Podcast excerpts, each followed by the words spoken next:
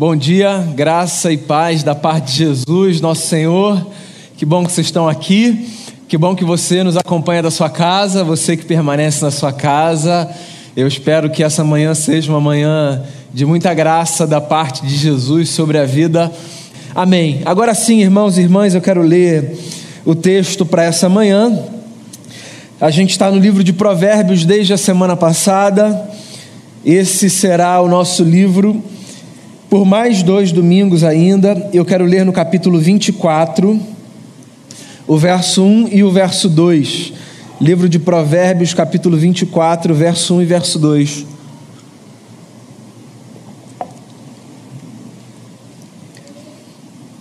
O texto diz assim: Não tenha inveja dos ímpios, nem deseja companhia deles pois destruição é o que planejam no coração e só falam de violência. Não tenha inveja dos ímpios, nem deseja a companhia deles, pois destruição é o que planejam no coração e só falam de violência. Essa é a pérola de sabedoria que eu separei para esse domingo de manhã. Esse é o texto que eu queria que a gente debruçasse o nosso coração sobre ele, na tentativa de entender o que, que Deus tem a falar à minha vida e à sua vida a partir dessa pequena mensagem. Eu disse na semana passada, se você não estava aqui ou não acompanhou a nossa conversa através da internet, que nesse mês de novembro nós nos dedicaríamos a pequenas porções das Escrituras que são capazes de oferecer para a minha vida e para a sua vida grandes lições de sabedoria. Quero reafirmar uma fala minha da semana passada. Eu gosto de encarar a Bíblia não como um livro mágico, porque de fato ela não é, não como um livro de regras, porque eu acho que tratar a Bíblia como um livro de regras é reduzir demais o que as Escrituras têm a nos oferecer, mas a encarar as Escrituras como um livro de sabedoria ou seja, a Bíblia é, na verdade, uma grande biblioteca que nos oferece muitos princípios para a vida. A Bíblia é uma reunião de textos escritos em lugares diferentes, por homens e mulheres diferentes, em contextos diferentes, e que se propõe a apresentar para mim e para você a revelação do Cristo como principal objetivo dela, mas como objetivos intermediários o oferecimento de sabedorias para a vida. Todo mundo precisa de sabedoria para viver, pelo menos eu penso. Eu acho que você vai concordar comigo, também disse isso da semana passada, que das coisas que estão em falta no nosso mundo, poucas coisas estão tão em falta quanto sabedoria. A gente vive num mundo e numa época em especial que valoriza a tolice. Uma época que celebra a brutalidade, de modo que olhar para um livro como esse, e eu falo da Bíblia como um todo, é fundamental. E dentro da Bíblia, olhar para um livro como esse, o livro de Provérbios de Salomão, amigos e amigas, é uma tarefa imprescindível. Queria começar a minha fala de hoje, cujo assunto, por sinal, é sobre a importância de mantermos distância dos homens maus. Eu queria começar a minha fala de hoje lembrando você que talvez para que a nossa vida vá bem, uma das tarefas mais importantes que nos cabem é a tarefa de discernirmos o espírito do nosso tempo. Eu penso particularmente que avança na vida a nível de sabedoria, a nível de boa vida, dentro dessa perspectiva aquele e aquela capaz de discernir o espírito do seu tempo. E só para que não fique nenhuma dúvida, quando eu falo discernir o espírito do seu tempo, eu não falo de espírito dentro dessa perspectiva fantasmagórica. Eu falo de espírito enquanto a mentalidade, enquanto a cultura, enquanto etos. Discernir o espírito do tempo tem a ver com ter a sensibilidade de perceber quais são bons e maus, os valores que regem a história nesse momento. Quais são os elementos que são tratados como como balizas que norteiam a condução da jornada das pessoas. Qual é o espírito do nosso tempo? Quais são as coisas que nos conduzem enquanto sociedade? Quais são as coisas que conduzem as nossas famílias? Quais são os valores que são apregoados, que são tratados como um tesouro? Eu tenho a sensação de que, no espírito do nosso tempo, se existe um elemento, ainda que eu julgue extremamente nocivo, que norteia as sociedades hoje, é o elemento da segregação. Volto a dizer: discernir o espírito do tempo não significa identificar as coisas boas do tempo, mas aquilo que nos movimenta, de bom e de ruim. E das coisas que nos movimentam, obviamente, que eu trato como ruim nesse aspecto, uma delas, das mais fortes, é o espírito da segregação, da divisão. O nosso tempo é marcado por uma tendência muito grande de nos separarmos das pessoas, às vezes por coisas muito poucas, pequenas. Por exemplo, hoje nós utilizamos critérios que talvez há 10 anos nós não utilizássemos para escolhermos se nos aproximaremos ou se nos distanciaremos das pessoas. Especificamente falando nesse dia, nesse domingo de eleição, para para pensar, é possível que há 10 anos, por mais que cada um aqui já tivesse a sua própria opinião política, ideológica, é possível que há 10 anos esse tema não fosse um tema tão importante nas nossas rodas de conversa entre amigos. Não que nós fôssemos mais leigos em política, não é nesse sentido que eu estou falando, mas nós não tínhamos uma noção tão esticada desse assunto, de modo a julgarmos caráter e medirmos a estatura das pessoas a partir da semelhança ou da diferença que elas têm nas suas opiniões políticas em relação às nossas. Percebe? Hoje nós nos distanciamos das pessoas por esse critério e por outros tantos. A religião, por exemplo, também é um fator de segregação muito forte. E não é de hoje, é de muito tempo. E lamentavelmente permanece hoje. E eu preciso fazer uma meia-culpa aqui, porque eu tenho a impressão de que, se a religião é um elemento de segregação, de divisão, distanciamento, de distanciamento, em parte o é, porque muitas vezes nós olhamos para textos da Bíblia como esse e interpretamos de maneira equivocada.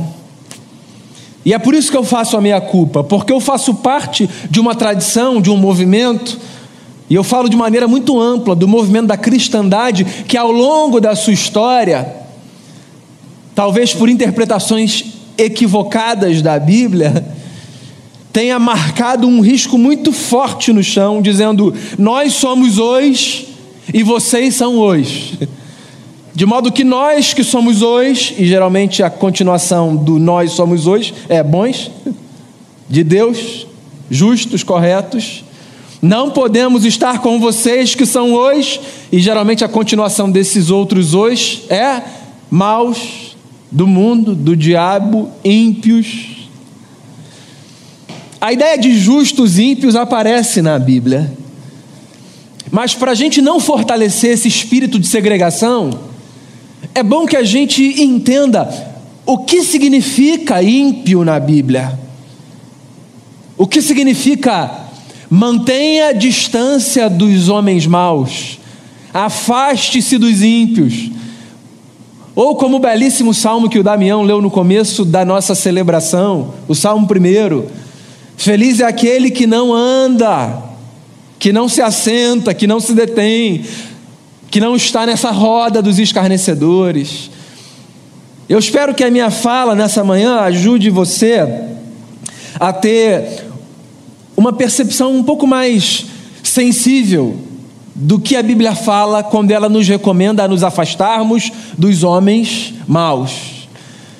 Mas só para a gente avançar de maneira correta pelo texto, eu acho que antes da gente responder a pergunta quem é o ímpio, quem é o homem mau, de quem eu devo manter distância, a gente precisa tratar de um outro ponto. Porque se o texto começa dizendo assim, não tenha inveja dos ímpios, nem deseja a companhia deles, me parece que é de bom tom a gente gastar um pouquinho de tempo olhando para essas duas palavras que o sábio apresenta: inveja e desejo. Vê se você concorda comigo. Parece que o que o texto está dizendo é que nós devemos cuidar, talvez de forma um pouco mais intensa, daquilo que nós nutrimos no nosso coração. Inveja e desejo. São duas palavras, uma negativa na sua conotação, certo? Inveja, e a outra não necessariamente negativa na sua conotação, desejo. São duas palavras que apontam para um fato: para o fato de que as coisas da nossa vida muitas vezes nascem do lado de dentro. Eu ousaria dizer, na verdade, me corrigindo, na maior parte das vezes, se não todas as vezes. Eu gosto muito do livro de Gênesis. O livro de Gênesis é para mim um dos livros mais interessantes da Bíblia, porque o livro de Gênesis é um compilado de histórias que mostram para gente como a raça humana é. O livro de Gênesis é a reunião de histórias de famílias absolutamente disfuncionais, ainda que famílias profundamente divinas. Certo? Eu estou falando da família de Abraão, eu estou falando da família de Jacó, eu estou falando da família de um homem chamado José, eu estou falando dessa família. Uma família divina, famílias divinas, mas ainda assim profundamente disfuncionais. O livro de Gênesis, no seu quarto capítulo, se não me falha a memória, ao falar sobre a segunda geração da primeira família, segundo livro, narra uma experiência muito profunda com essa realidade do desejo. Depois de um homicídio que acontece numa família, lá em Gênesis 4, há uma fala de Deus muito assertiva sobre o cuidado que a gente deve ter com o nosso desejo. Em outras palavras, o que o texto diz, num conselho de Deus a um homem que não teve condição de controlar os seus desejos, é: os seus desejos serão contra você, e eles estarão aí. A você cumpre dominá-los. É uma fala curtinha que aparece dentro de uma história complexa. E eu tomo essa fala para mim como uma lembrança diária. E eu penso ser de bom tom que você faça o mesmo. Os seus desejos são contra você. Um adendo aqui: nem todo desejo nosso é contra a gente, certo? Contra no sentido de não ser um desejo bom. Há desejos dentro de nós que são maravilhosos.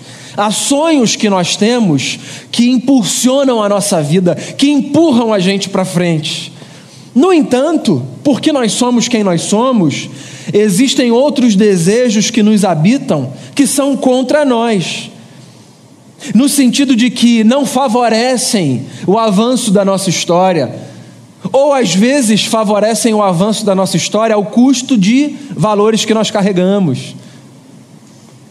Qual é a relação que você tem com os seus desejos? Por que essa pergunta é importante?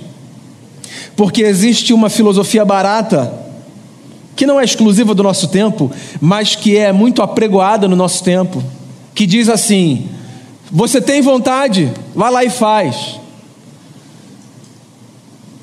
Vive do jeito que você quiser. Deu na telha, vá lá, leve adiante. Quase que num incentivo de darmos vazão aos nossos desejos de maneira irrefletida, de maneira irracional.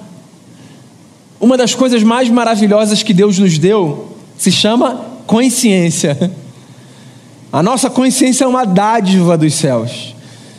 E por consciência eu me refiro à capacidade que a gente tem de auditar os nossos desejos.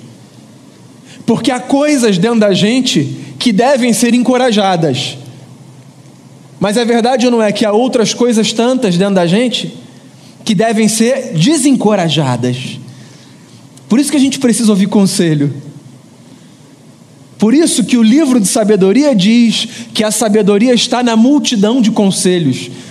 Por isso que é bom que a gente, a gente ouvir as pessoas, receber opiniões diferentes, porque às vezes eu não consigo nem discernir que um desejo que eu tenho dentro de mim, que eu acho que é bom, é contra mim. Às vezes a minha inexperiência faz com que eu acho que aquilo é maravilhoso, e a experiência de outra pessoa que já caminhou mais, que já passou, por exemplo, por algo muito similar, coloca sobre a mesa um contraponto que não estava diante dos meus olhos. E aí alguém vai lá e fala assim: Ó, posso te dar um conselho? Eu não iria por aí. Eu conheço essa história. É possível que, se você for por aí, você se depare com esse cenário. Você já pensou nisso? E às vezes, diante dessa fala, a gente reage dizendo: É, eu não tinha pensado nisso, obrigado pelo seu conselho. Verdade ou mentira? Pois é. Quando o sábio diz assim, ó, não tenha inveja dos ímpios, nem deseja a companhia deles, a primeira coisa que ele está lembrando a gente nessa pequena pérola de sabedoria é que nós devemos auditar o nosso coração, nós devemos auditar a nossa consciência.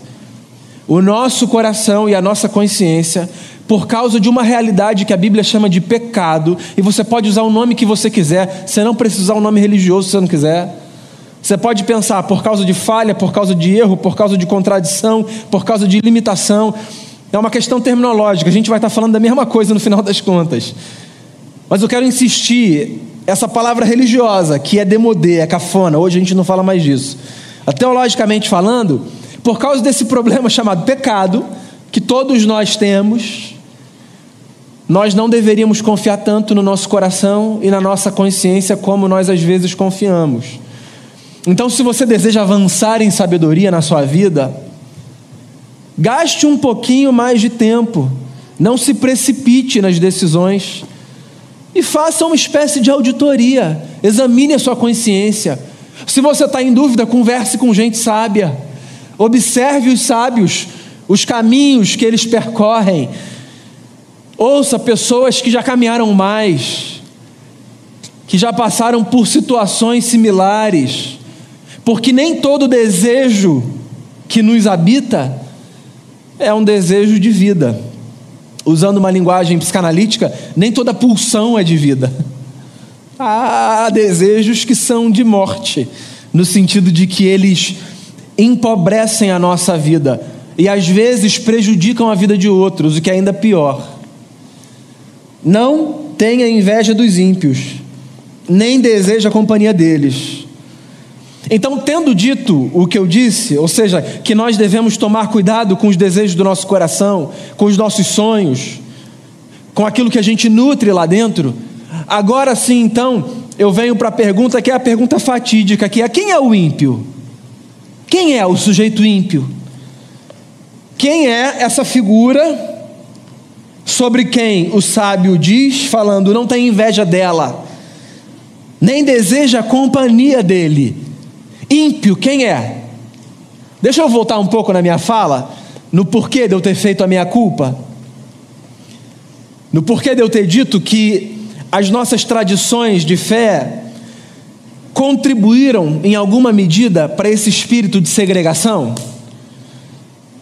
Eu não sei se você aprendeu assim, mas é muito comum a gente ouvir no ambiente da fé que ímpio é o que não professa a nossa fé.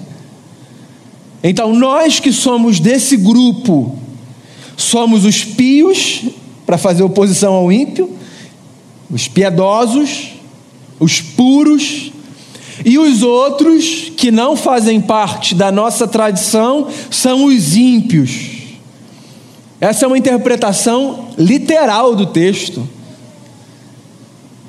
ímpio. Tem o justo e tem o ímpio. O justo é o que está nesse lugar, o ímpio é o que está no lugar de lá. Eu tive duas igrejas até hoje que eu tive a alegria de pastorear. Essa, que eu tenho a alegria de pastorear, e uma igreja que eu tive a alegria de pastorear quando eu vivi na Escócia, uma igreja pequena, chamada Old School Church. The Old School House Church. Era uma comunidade pequena no coração de Edimburgo. uma comunidade que amava Jesus, gente crente, gente piedosa de coração,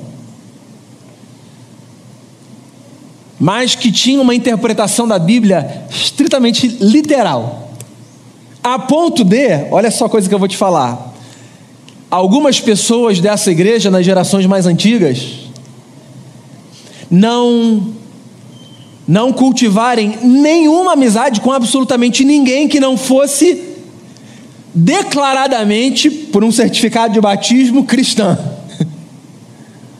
Distância de todos os ímpios. É alguém que não professa sua fé, sai fora. Uma vez uma senhora me contou, eu só acreditei porque ela me contou, ela era uma senhorinha, eu falei, essa senhora não está mentindo para mim. Que na família dela, ela tinha sido a primeira a morar num prédio. Todos só moravam em casa. E, assim, poderia haver muitas razões para isso, certo? Não gosto de prédio, enfim. Mas ela me deu a explicação. A explicação era teológica. Era teológica. Era por causa do texto que dizia que o justo e o ímpio não poderiam estar debaixo do mesmo teto. Você acredita? Você acredita? Olha só, essa interpretação não era uma interpretação assim que quem tinha oferecido tinha oferecido com interesse de algum dolo, de lesa. Era, era gente que estava lendo de forma, de forma honesta o texto, mas que porque interpretava o texto a partir de uma literalidade, se estava escrito. E se o ímpio é aquele que está do lado de lá, então tá, nem isso eu posso. Não posso ficar debaixo do mesmo teto, tá? Então eu vou morar na casa, porque no prédio o teto cobre todo mundo. E eu não sei quem está embaixo. E eu não quero, eu não quero descumprir o preceito. Isso tem a ver com essas compreensões. Ímpio é o outro. Então eu queria ajudar você a entender quem é o ímpio, primeiro dizendo quem o ímpio não é necessariamente. Pode ser? Então, olha só. Ímpio não é necessariamente o sujeito não religioso. Não é necessariamente o sujeito não religioso. O ímpio na Bíblia não é necessariamente quem não pratica uma religião. Também não é necessariamente quem não pratica a sua religião. Ímpio, não necessariamente. Porque quando a Bíblia fala de impiedade, a Bíblia não está falando de impiedade enquanto uma realidade que está atrelada a uma confissão religiosa institucional. Deixa eu deixar isso mais prático e mais claro para você. Quantos amigos que você tem que não são de igreja, nem da sua, nem de outra, e que são pessoas carregadas de valor, de dignidade, que têm uma vida linda, que trabalham com ética, que têm uma família linda, que inspiram você na caminhada? Verdade ou mentira? Quando a gente traça esse, esse, esse risco no chão e diz assim: ó, todo mundo que está lá é ímpio, a gente ignora o fato de que do lado de lá, desse risco que a gente traçou no chão, existem pessoas, inclusive com as quais nós temos muito a aprender, porque não é possível que numa raça tão complexa quanto a raça humana, nós somos seres complexos, a gente consiga classificar as pessoas em dois grupos de forma tão fácil. Quem está do lado de cá presta, quem está do lado de lá não presta. Então, ímpio não é necessariamente o sujeito não religioso. Ímpio não é necessariamente o sujeito diferente de você. Pensou diferente de mim? É ímpio. Ímpio não é necessariamente o sujeito de outra raça Ímpio é o que pratica impiedade, que pode inclusive ser praticada do lado de cá desse risco e em nome de Deus. Mantenha distância do ímpio. Não é uma classificação simples de nós versus eles. É um alerta para que a gente desenvolva uma consciência. Qual consciência? a consciência de que em qualquer lugar, em qualquer espaço, debaixo de qualquer teto, em qualquer ambiente, existem pessoas que alimentam dentro de si a piedade e pessoas que alimentam dentro de si a impiedade. Então, a forma da gente discernir o ímpio não tem a ver nem necessariamente, nem primariamente com o lugar onde ele ou ela estão. A forma da gente discernir o ímpio e o pio, ou o ímpio e o justo, tem a ver com o discernimento do que cada um alimenta dentro de si ao construir a sua vida. Esse é o ponto. Porque dentro de ambientes institucionais religiosos, nós podemos encontrar diversas pessoas ímpias, ainda que professem no certificado a mesma fé. E nós podemos encontrar do lado de fora dos ambientes religiosos diversas pessoas justas, ainda que não professem a nossa fé no certificado, porque não tem a ver, não tem a ver com o lugar onde se está, em primeiro lugar, tem a ver com aquilo que cada um alimenta dentro de si. E aí eu volto para o texto que o Damião lê, leu, eu volto para o Salmo primeiro que diz assim: Como é feliz aquele que não segue o conselho dos ímpios, e nem imita a conduta dos pecadores, e nem se assenta na roda dos, dos zombadores. A versão da Ara, ao meio da revista atualizada, e também ao meio da revista corrigida, são as mais tradicionais que a gente costuma ler, fala: Bem-aventurado é aquele que não anda, aquele que não se detém e aquele que não se assenta. Então, olha só qual é a figura da poesia aqui. A figura da poesia tem a ver com abrir os nossos olhos para o fato de que a felicidade da vida está em nós não sermos seduzidos pelo comportamento dos que maquinam a impiedade. E como é que nós somos seduzidos por esse comportamento? Quando nós paramos, quando nós andamos, quando nós paramos, quando nós nos assentamos. Percebe que o salmo é a descrição de um movimento de entrega para um estilo de vida que a Bíblia chama de impiedade. Então, quando o provérbio, que é a nossa pérola dessa manhã, diz: Não tenha inveja dos ímpios, nem deseja a companhia deles, pois destruição é o que planejam no coração e só falam de violência o que o provérbio está fazendo é abrir os meus olhos e os seus olhos para o fato de que, em suma, existem dois tipos de vida que a gente pode viver, mas só um que a gente deve viver. E não é a vida religiosa e a vida não religiosa. Não é a vida na instituição e a vida fora da instituição. Não é a vida do lado de cá e a vida do lado de lá. Não. É a vida que fomenta a piedade e a vida que fomenta a impiedade. E piedade e impiedade são duas possibilidades que estão dentro de mim e dentro de você. É por isso que é muito mais complexo do que riscar o chão e dizer vem para cá ou vai para lá. Porque olha só, como disse um bispo lá da cidade de Edimburgo, onde eu morei, chamado Richard Holloway, todos nós temos dentro um monstro e um santo. Usando linguagem poética, todos nós temos o monstro e o santo. E o Evangelho de Jesus, ele lança luz sobre a nossa consciência para nos alertar quanto ao fato de a nossa vida será um desdobramento daquele que nós alimentamos. Se monstro e santo não são as palavras adequadas para você, tudo bem, usa a palavra do apóstolo Paulo, velho homem, novo homem. A pergunta é: quem você alimenta dentro de você? A minha oração, irmãos e irmãs, é para que a gente se distancie dos homens maus e das mulheres más. Começando por uma análise. A análise de que o homem mau pode ser eu. De modo que a primeira distância que eu devo guardar é a distância da minha pior versão, que é a versão do Daniel enquanto um homem mau que alimenta a impiedade.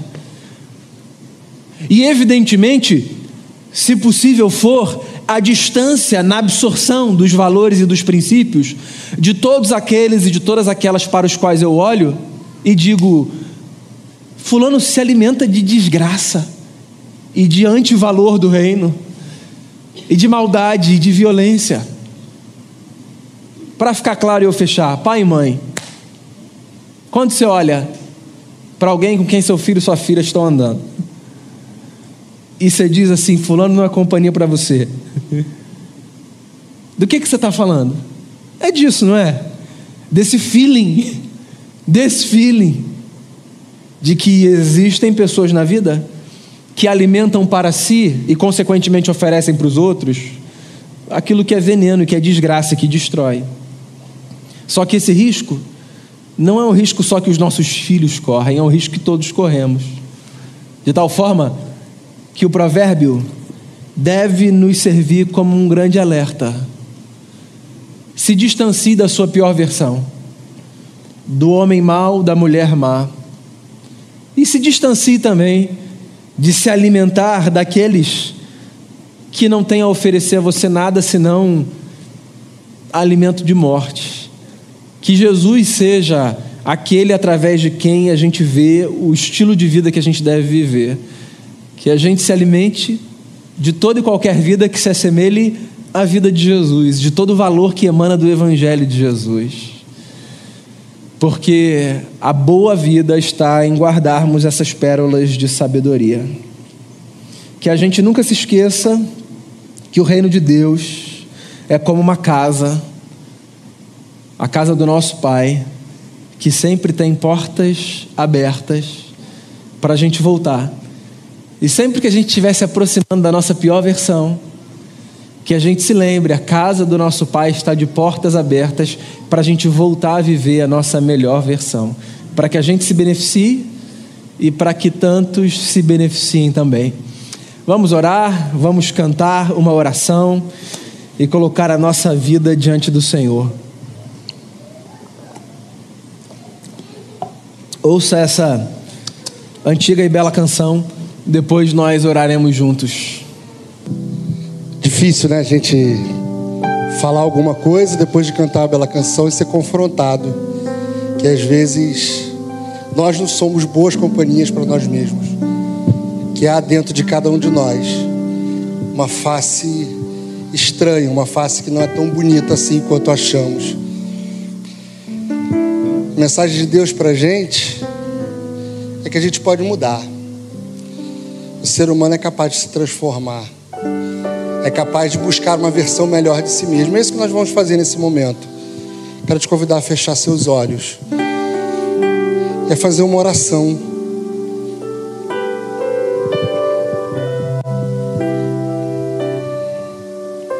Pai querido, nós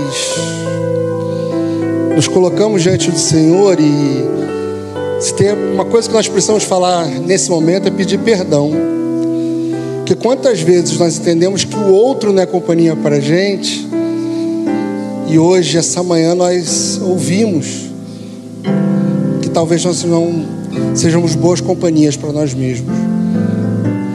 Nos faz perceber, reconhecer o quanto precisamos transformar a nossa caminhada, os nossos passos, o que em nós precisa ser mudado a fim de sermos mais parecidos com o Senhor. Aqueles que caminham com o Senhor, que desejam parecer-se contigo, precisam transformar a sua vida, seus pensamentos. Então, que o Senhor permita que eu, os meus irmãos que aqui estão, que estão em casa, que estão nos assistindo, possamos ser transformados para a glória do Senhor, mais parecidos contigo para a glória do Senhor. Que a nossa vida, que as nossas ações, que os nossos pensamentos, possam refletir mais de Ti e menos do que nós achamos ou pensamos ser correto. Que o Senhor nos abençoe, que o Senhor nos ilumine, que o Senhor confronte, que o Senhor dê a cada um de nós a capacidade de alimentar a nossa versão melhor, mais melhorada. É a oração que nós fazemos. Em nome de Cristo Jesus. Amém e amém.